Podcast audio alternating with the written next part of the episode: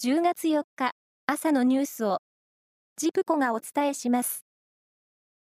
昨日のニューヨーク外国為替市場で円相場がドルに対して下落し、一時1ドル150円台をつけ、去年10月下旬以来、およそ1年ぶりの円安ドル高水準となりました。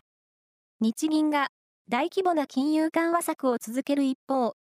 アメリカの中央銀行にあたる FRB 連邦準備制度理事会の金融引き締めは長期化するという観測が広がり、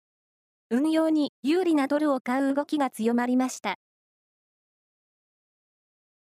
昨年度、全国の国公立と私立の小中学校で、30日以上欠席した不登校の児童生徒は29万9048人で、過去最多を更新したことが分かりました。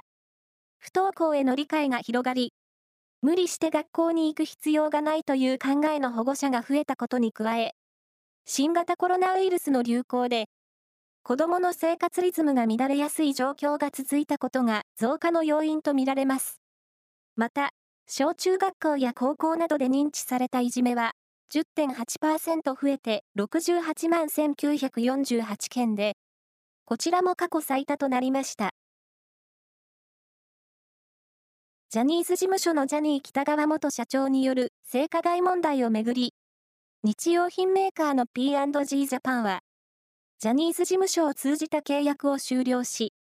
タレント4人と直接契約を結んだと明らかにしました。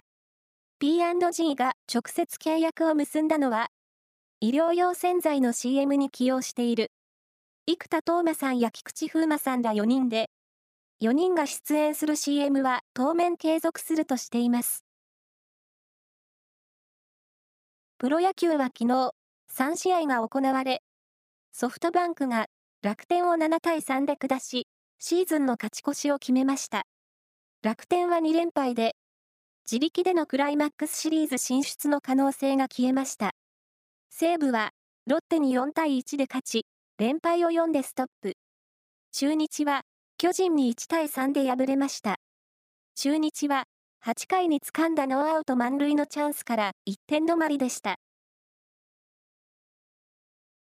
サッカーのアジアチャンピオンズリーグは昨日、1次リーグ第2戦が各地で行われ、I 組の川崎フロンターレはホームで、韓国のウルサンを1対0で下し、2連勝としました。G 組の横浜 F マリノスはアウェーで、中国の3頭に1対0で勝ち、初白星です。以上です。